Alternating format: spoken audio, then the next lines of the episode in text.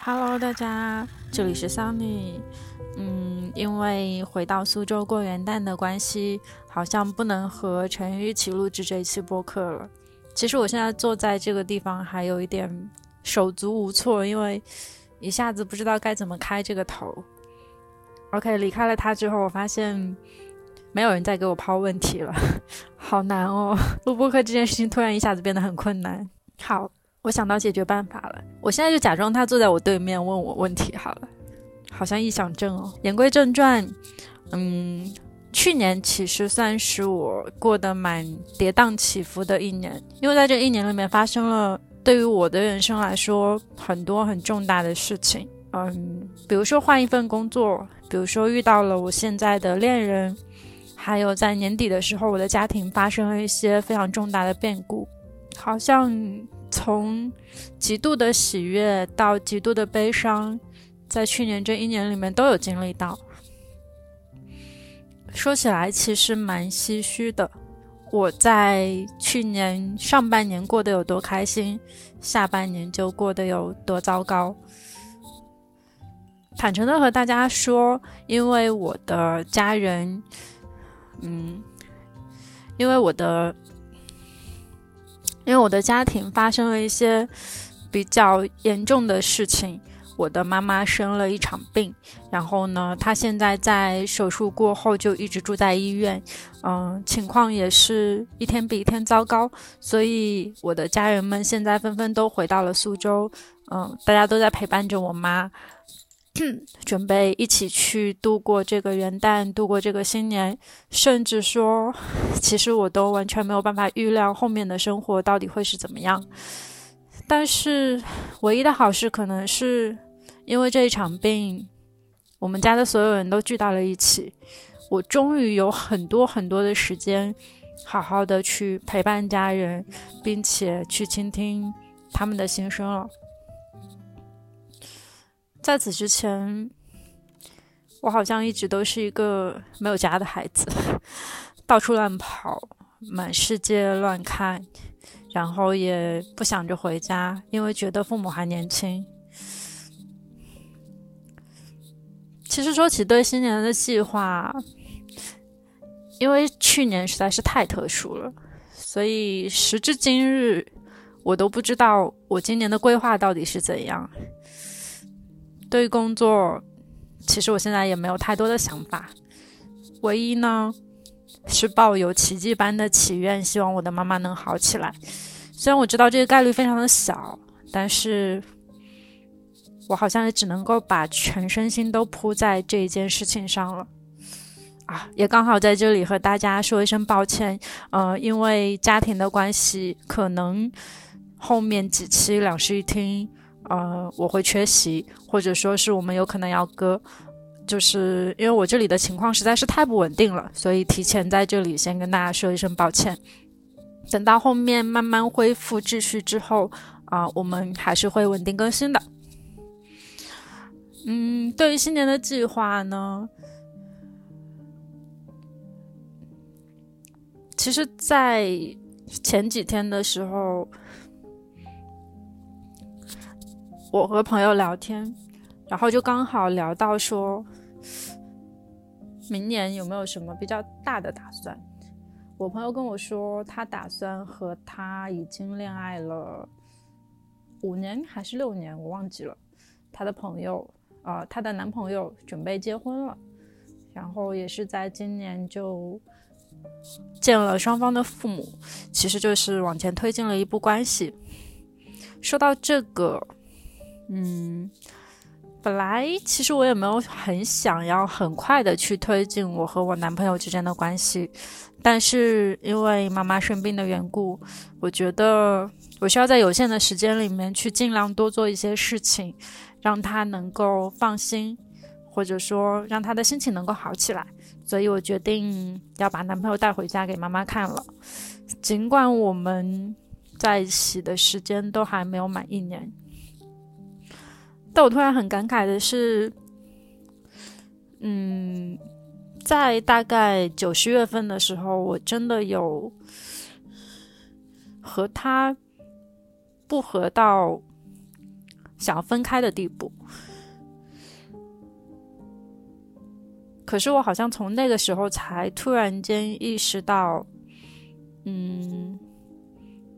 当恋爱的激情慢慢开始消失之后，真正的爱情才刚刚开始。好像我以前一直都是一个很着急并且很浮躁的人，我更愿意去接受那种明目张胆的热情和爱恋，但是我好像很难去接受。很平静的、很生活化的场景，好像那一场吵架，或者说是那一场深入的聊天，算是一个契机，让我突然间明白了，我的生活貌似已经没有办法缺少这一个这个人了。所以在后来的日子里，我在忙着家里的事情，嗯，忙着和公司请长假，然后还忙着搬家。真的是所有的事情全部都堆到了年底，而我在忙着去给这些事情做一个分类、做一个清理的时候，他都有好好的陪伴在我的身边，并且告诉我说：“天塌下来我替你扛着。”很烂俗的爱情，但是还蛮浪漫的。所以我在和朋友聊天的时候，他就有问到我说：“你这边怎么样？”我就很简单的跟他大概说了一下情况，然后告诉他，嗯，我觉得现在是时候考虑把他列入到我的未来里了。我是那种特别不安分的人嘛，所以其实从小我就不是很愿意去考虑，在我的未来里有一个固定的别人，甚至我的父母。其实，在我妈妈生病之前，我没有考虑过，在我的未来里应该要怎么样去安置父母。而他的这一场病，把这些所有对于未来的计划，嗯，我该考量的事情全部都提前了。其实用我前一阵子自己在很 emo 的时候写在记事档里面的一句话说，我感觉就这简简单单两个月，我好像长大了。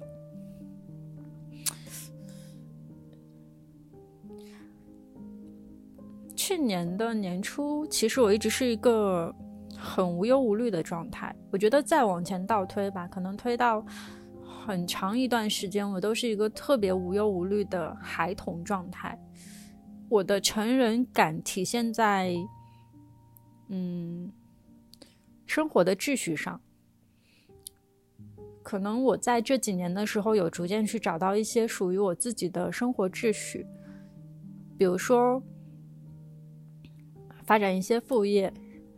比如说定期健身，比如说录播课，我觉得这个都是对于我自己生活的一种调节，并且也是我自己人生价值观的一种建立，这是我成人的一部分。但是与此同时，其实我也有很多孩童的部分，比如说，我到现在才知道，其实我对医院的系统都不是很熟悉。我连帮妈妈去交住院费，我都不知道该怎么交。比如说，我对苏州的这个家周围极度的不熟悉。我想要飞快的帮我妈妈去买她想要吃的蛋糕，她想要吃的栗子，还有帮他买一点睡衣，买一些衣服，我都要找非常非常的久。但每一个现实都意味着说，我不能够在网上购买这些东西，而是要自己去家附近的地方把它急速的买回来。其实，这样的现实生活反而是给我造成了一些困难，非常就是困难重重的那种困难。我本身是一个社恐嘛。其实从小到大，我就是能够网上解决的事情，绝对不现实当中解决。所以在这些天的奔波和忙碌之中，我突然间发现，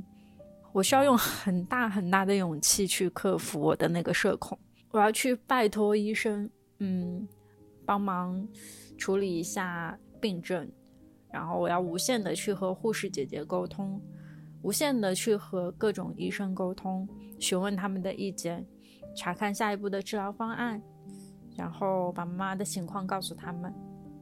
甚至我会无限就周旋在一些小店和，嗯，比如说小区物业或者保安叔叔这些人中间，处理曾经是我妈妈来处理的一些家庭的琐事，甚至包括交电费、交水费、去充燃气卡，这些我曾经从来没有碰到过的柴米油盐，真正交到我自己手里的时候，才知道，当年我的后盾。原来替我扛了这么多东西，好像扯远了，我也不知道自己怎么突然就讲到这些了。哎，好像所有的碎碎念现在都是围绕着年底我们的家庭变故展开。那其实我没有什么新年的计划啦，我今年的计划几乎百分之八九十都是扑在家庭身上的。我希望我能够用我所有的时间，去好好的陪伴家人，嗯，陪伴我妈妈走完接下来的路。虽然我不知道会不会有奇迹，但是如果好好陪伴可以没有遗憾的话，那我就尽全力陪伴。其他的也没什么啦，也刚好其实算是我一个可以休息的小契机。其实前几年来我。因为工作的事情还蛮身心疲惫的，很累，并且一直没有时间去重新思考每一个行业、每一份工作对于我自己的意义究竟是什么。在这一段时间里，其实我也有想过一些东西。我觉得在接下来的一年里面，可能我会因为新的变故或者是新的契机。去改变一些我之前一直有在做的事情，嗯，尝试一些新的可能性。反正，在今年我突然意识到，很多事情如果不不去做的话，你可能真的不知道死亡什么时候就会降临。所以，我想要抓紧每天好好活。唉，说起来还是蛮空的。我觉得我说的这些话，如果不是……有相同的经历的人的话，其实还蛮难有共鸣的，也不知道你们会怎么想。那还是希望我身边的所有人，还有老师一听的听众们，大家，我希望大家都能够身体健康，家人身体健康。我在今年突然间意识到了自己不是那个特别幸运的大多数，所以希望。我身边其他的人都是那些幸运的大多数，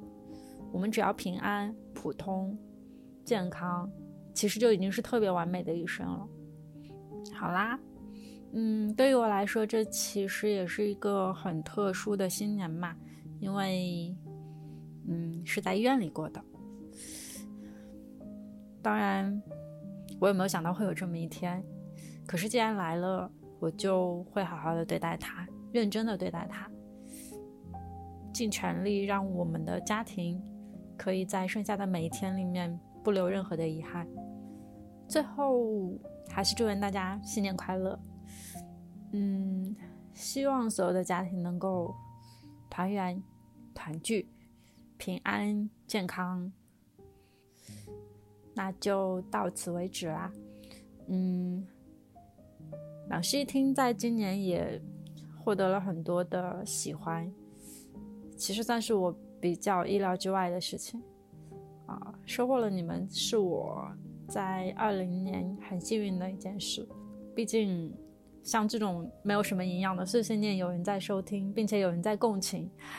好像真的是这个世界上特别幸运的一件事情。所以，生活里应该也总有我能够抓得住的幸运和欣喜。好，新年快乐，拜拜。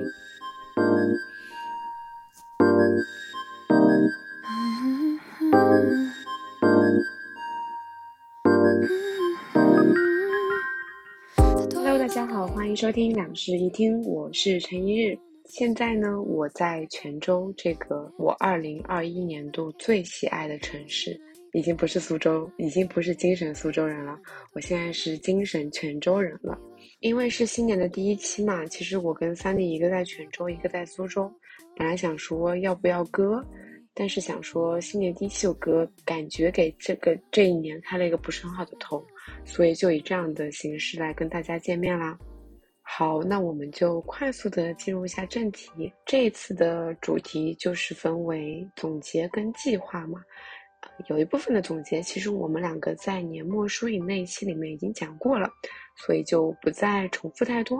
然后我来讲一讲我个人的一些总结。这一年，我觉得我的关键词其实是在路上。盘点了一下，我今年一共去了十八个城市，整整十八个，也就是我平均每个月会去。两个城市左右，可以再给大家报一报菜名，报一报城市名。我一月份的时候去了趟深圳跟厦门，然后三月份的时候去了武汉跟长白山，四月的时候去了南京，五月的时候去了重庆，六月的时候去了福州跟泉州和贵阳，七月份的时候去了趟杭州，九月份的时候去了胜似、宁波、台州和北京，十月份的时候去了湖州跟杭州，十一月的时候去了顺德和广州，十二月的时候。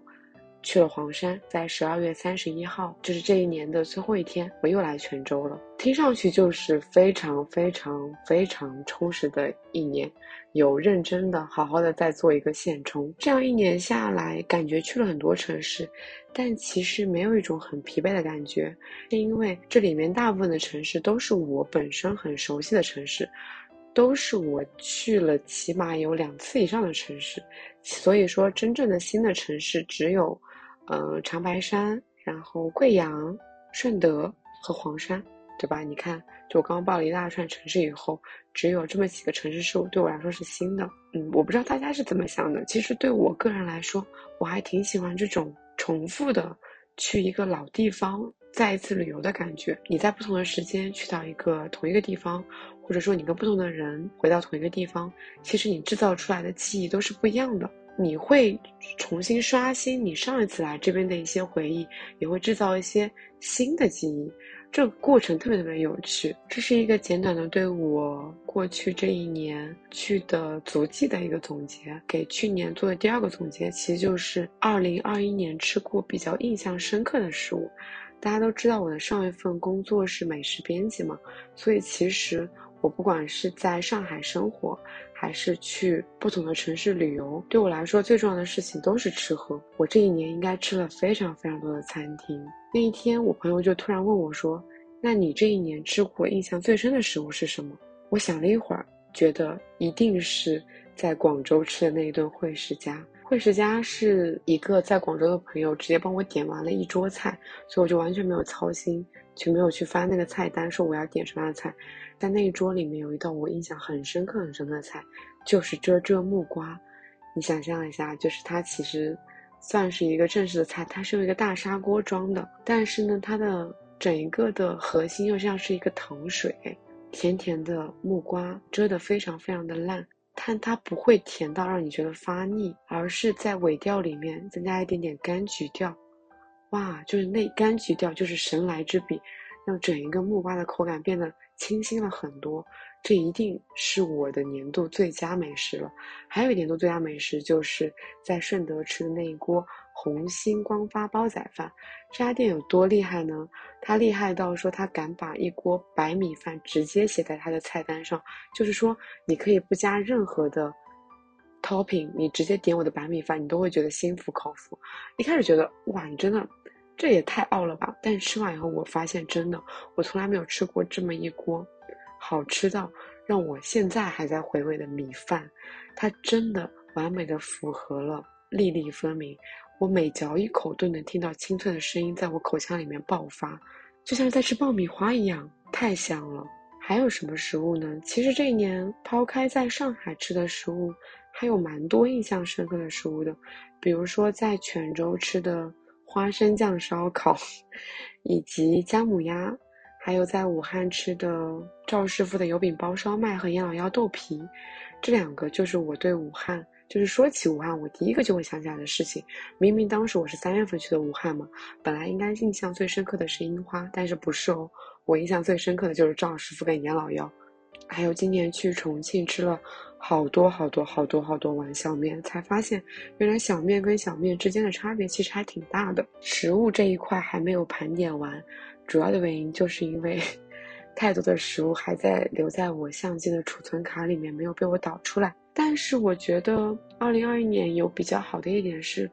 以前是除了工作以外不太会用相机去记录食物的一个人，但是今年有好好的在用相机拍下每一顿我吃的食物。这是一个好的转变吧？虽然大部分的食物还留在我的储存卡里，没有被归纳和总结。那我一直有一个观念，就是时间是线性的，它并不会因为它到了十二月三十一号，我的时间就突然翻页了，我所有东西就得在赶在那个单单之前把它做完。嗯，也可能是给自己还没有整理完的东西找一个借口吧。总之，不要太急，什么事情都不要太急，一步一步一步慢慢的整理，也未尝不是一件坏事。唯一的缺点可能是在于，比如说我年初吃的很多食物，我已经不太记得它们是什么味道了，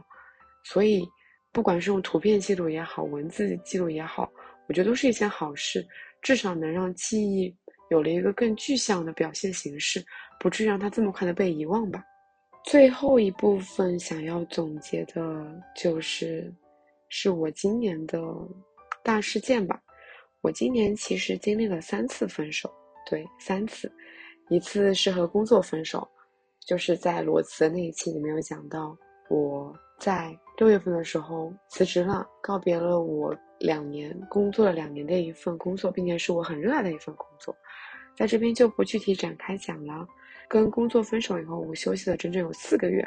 这四个月其实好像没有干什么事情，一般大家可能。嗯，休息四个月会去远的地方进行一个长途旅游，我也没有，因为那四个月真的很热，我就完全不想去进行一个很漫长的旅游，而且没有人跟我一起嘛。我暂时还不是一个能独立旅游的人，但在那四个月里面，我有好好的调整我的作息，并且有认真的给自己做一日三餐，还接了一些比较有趣的临时工作。本来只打算休息一个月，因为钱一直没有用完，并且有源源不断的钱进来，所以导致我休息了四个月才开始找新的工作。第二个大事件就是和恋人分手了，很突然。嗯，我觉得我这边说大家都会觉得很突然，我自己也觉得很突然。大家记得我们有段时间就是割了嘛，其实就是嗯，分手难免心情还是不太好的。然后我也需要一段时间去恢复我的心情，恢复我的生活状态，对，让我的生活从那个悲伤的情绪里面走出来。我算调整的蛮快的吧，包括很多除了身边真的很亲密的人知道我有过那个失落期以外，其实大部分同事也好，朋友也好，都没有察觉到我有那个过渡期。嗯，关于分手的故事，没有具体什么可以讲展开的吧？一对恋人分开，理由无非就是那几个嘛。然后 怎么讲？这边声音突然变得沙哑了起来，就没有再哭，真的已经完全恢复过来了。非常正常的男女分开，没有狗血。我觉得跟恋人分手和和工作分手的差别就在于，我和工作分手以后，我还会去不断的。和大家说我在上一份工作有多么多么的美好，但是跟恋人分手以后，我不知道别人是怎么样，我的态度就是我要快速的切断跟上一段的关系，我需要单方面的切断关系来让自己快速走出来的一个人，也实践证明这样的方式非常的有效，我现在已经恢复过来了。嗯，跟恋人分手以后的状态真的有差很多，因为我可以把大部分谈恋爱的时间都用来干别的事情了。所以我就多了非常非常非常多的时间去运动，报了个跳舞班，还有定期去打羽毛球，用了非常非常多的时间去和朋友吃饭。所以我年底的那段时间，比我分手前变更忙了。我的行程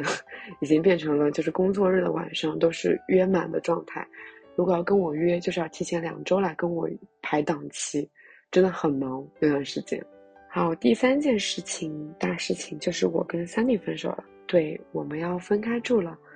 具象意义上的两室一厅不再存在了，但是以播客、以声音为媒介的两室一厅会继续陪伴大家。这个分手其实并不突然，是我们早就有计划，并且好好商量以后做出的决定。二零二二年是我来上海的第四年，但是是我第一次进入一个独居的状态。一开始肯定会有不习惯吧。嗯，三弟搬走那一天。我突然觉得家里面只有我一个人了，就是那种悲伤的情绪就翻涌而来。但是现在更多是对新生活的期待。我觉得幸好我是一个很乐观的人，就别人可能会在年底或者年初的时候伤春悲秋啦，但我不是，我会有很多很多期待。我不会说我对过去那一年有多么的不舍，我反而会很期待说新的一年我要做很多新的事情。OK，就大家跟我一起期待我的独居生活吧。嗯，下面就进入计划的部分。其实说实话，我还没有好好来得及写明年的计划，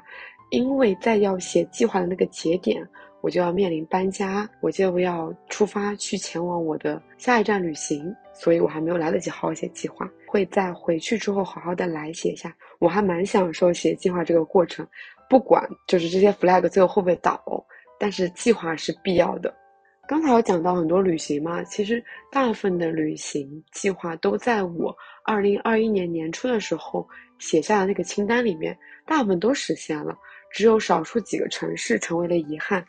所以我想说，今年我想要去弥补那份遗憾，比如说像云南、澳门，说我今年想要去那些城市旅游，所以这些就会转移到今年，变成一个今年的计划来。然后我不是跟 Sunny 有定期的一个月一次做一个书影的分享吗？所以今年会想说更有秩序的、更有计划性的去读书也好，去观影也好，并且重新启动我的读书和观影的手账这一部分啊。说起手账，我今年除了读书跟观影手账以外，还会有两本，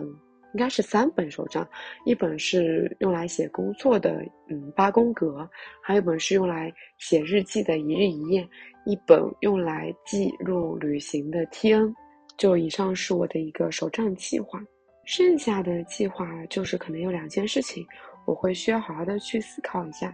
一个是关于手写这一部分，手写的部分，当时在裸辞那期里面有讲到，说我想要做一个，呃，作品集。目前为止，作品集进度大概是百分之八十，希望在过年前能把它发出来。之所以拖到现在还没有发出来，是因为每次我打算开始做，就发现又有项目来找我。以至于源源不断的有新的东西来，我就想说，那等完善一点，我再把它发出来吧，就一直拖拖拖拖到现在。嗯，我应该会在过年前把它正式发出来。然后还有一个小小的野心是想说，今年我想办一个，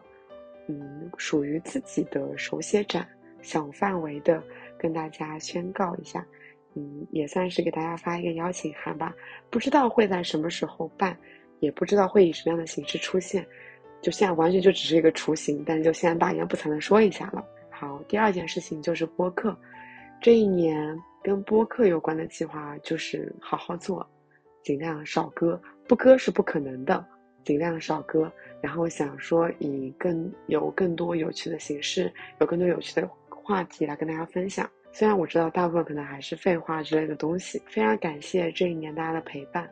嗯，大家新年快乐。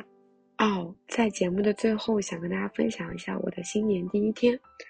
嗯，新年第一天是我跟一群朋友在我们住的民宿的一楼看完快演唱会以后，就去马路上面放了烟花。在马路上放烟花的时候，不停的有路过的人来跟我们说新年快乐。哇，你知道来自陌生人的祝福有多美好吗？在那瞬间觉得好浪漫，就除了浪漫以外，没有别的词语可以形容了。然后在新年的第一天，天气很好，嗯，我们就去追了落日。在新年的第一天就看到了海，就看到了落日，还在海边放了剩下来的仙女棒。所以我觉得我的新年的第一天过得很好很好。总觉得这一年可能都会是这样非常好的一年，也想把这样子的美好用声音的形式传递给大家，也祝大家有充满期待以及美好的一年。嗯，新年快乐！我们下期再见，拜拜。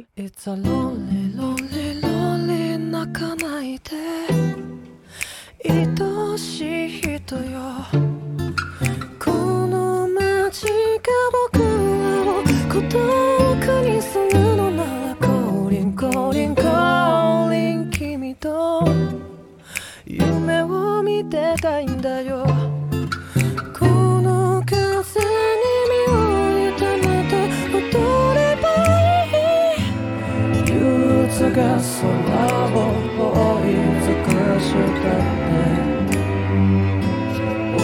の見えない土砂降りだって未来を愛していられる。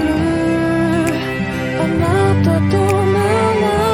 季節が巡る。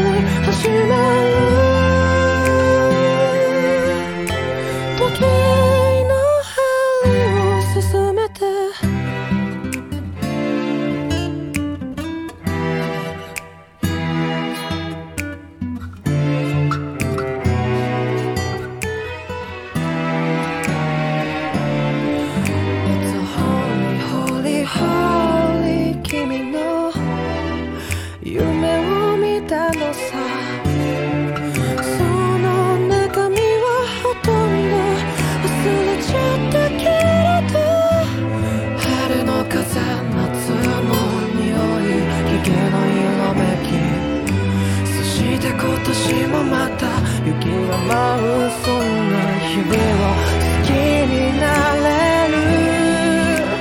あなたとなら季節が